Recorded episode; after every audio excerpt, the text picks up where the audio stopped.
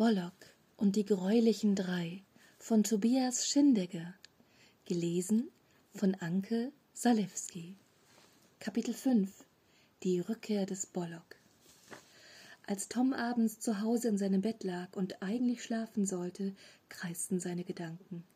Selbst auf den neuen Asterix und Obelix Comic, welchen er sich sonst immer vor dem Schlafengehen anschaute, konnte er sich nicht konzentrieren. Was war gestern Abend nur geschehen?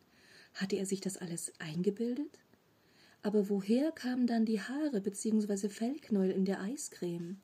Und was hatte Geronimo gebissen? Es sah so aus, als ob ihn und Clara etwas sehr Kleines, Unsichtbares oder extrem Schnelles beschützt haben musste. Tom erinnerte sich, dass Bollock gestern Nacht auch seine Größe verändert hatte, als er ihn ins Bett getragen hatte und dann wieder auf Teddybärengröße schrumpfte, um sich zu ihm ins Bett legen zu können. Das Gespräch mit seiner Mutter und Olaf am Abendsbrotstisch zuvor war zwar ganz angenehm, brachte ihn aber auch nicht wirklich weiter. Olaf meinte zwar, dass es Monster gäbe, diese aber seien Menschen, die unglücklich, machthungrig und fanatisch seien und irgendwelche Kriege anfangen würden, oder Politiker, die bei den Hilfen für arme Leute sparen wollten, statt bei den reichen Konzernen. Daraufhin knutschte seine Mutter Olaf und war darauf bedacht, Tom schnell ins Bett zu stecken, um mit ihrem Freund ebenfalls ins Bett gehen zu können.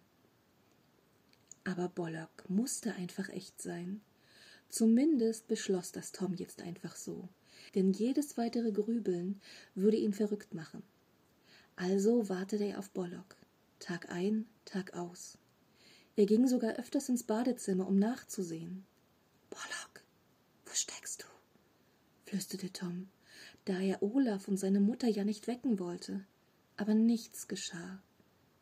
Hab keine Angst, Bollock. Aber er kam einfach nicht. Tom musste sich gedulden. Er ging ins Bett und wartete. Kurz überlegte er noch, ob er Eiscreme als Lockmittel aufstellen sollte. Aber das würde nur wieder Ärger mit seiner Mutter bedeuten, und wups, da war er auch schon wieder eingeschlafen. An einem Morgen wurde er von einem Küsschen seiner Mutter geweckt. Guten Morgen, mein lieber Schatz. Aufstehen, anziehen.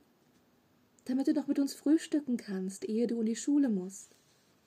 Seiner Mutter entging natürlich nicht der enttäuschte Blick ihres Sohnes. Sie konnte ja nicht wissen, dass das daran lag, dass Bollock diese Nacht nicht erschienen war. Also fragte sie besorgt Alles in Ordnung, Tom? Da Tom seine Mutter sehr liebte und ihr keine Sorgen bereiten wollte, nahm er seine Mutter schnell in den Arm und meinte nur Na klar, alles bestens. Seine Mutter durchschaute natürlich das Überspielen seiner Enttäuschung. Sie löste sich aus der Umarmung, sah ihm tief in die Augen. Ist wirklich alles in Ordnung? Du kannst mit mir über alles reden. Ist es wegen Olaf und mir? Nein, sagte Tom vehement.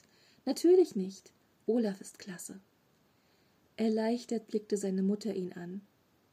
Da bin ich aber erleichtert. Weißt du, das zwischen Olaf und mir ist wirklich schön und. Ja, Mama, unterbrach Tom seine Mutter. Er fuhr fort. Ich weiß doch. Das wird langsam ernst. Ich werde immer dein Sohn sein, den du liebst. Und ich werde auch dich immer lieb haben.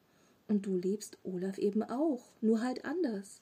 Und ich werde immer der wichtigste Mensch in deinem Leben sein. Ich mag Olaf auch, und von meiner Seite aus ist er herzlich in unsere Familie willkommen. Freudestrahlend und sehr erleichtert sah seine Mutter Tom an. O Tom, du machst mich gerade so glücklich. Woher hast du das alles nur? Tom grinste. Nun, ich musste andauernd mit dir Telenovelas und Seifenopern im Fernsehen ansehen, bevor du Olaf kennengelernt hast. Außerdem mag ich ihn wirklich. Diesmal schnappte sich seine Mutter Tom und drückte ihn. Tom vernahm seine Mutter weinen, nicht aus Traurigkeit, nein, sondern vor Erleichterung und Glück. Somit vergaß Tom für eine Weile seine Enttäuschung, das Bollock nicht getroffen zu haben, und freute sich, dass seine Mutter glücklich war und Olaf in der Familie scheinbar bleiben durfte und nicht mit der Ungewissheit leben musste, dass es irgendwann mit Olaf vorbei sein sollte, wie mit den anderen Freunden seiner Mutter zuvor. Seine Mutter strubelte Tom durchs Haar und meinte So, jetzt aber los, sonst kommst du wirklich noch zu spät in die Schule. Die nächsten Tage blieb alles wie immer. Tom fühlte sich zu Hause geborgen, wurde nach wie vor von Geronimo gehänselt, hing öfters mit Clara ab, war fasziniert von ihr, aber traute sich es nicht, es ihr zu sagen und schämte sich dafür, Geronimo keinen Widerstand geleistet zu haben, weil er so viel Angst vor ihm hatte. Außerdem keimte die Enttäuschung wieder in ihm auf und wuchs, da er Bollock nicht mehr anzutreffen schien.